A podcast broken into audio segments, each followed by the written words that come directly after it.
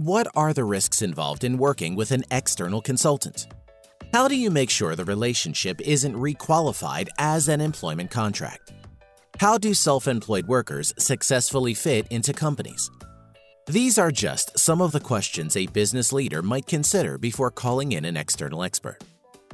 Companies looking to commission external contributors will find a step by step method and tools in this book, which is written for companies who would like to work with independents based in France, and external consultants who, in the course of their assignments, enlist other independents.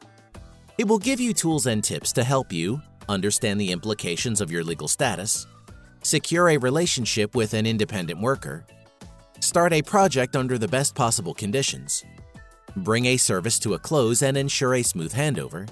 These best practices are based on the concrete experiences of 30 experts from different complementary backgrounds.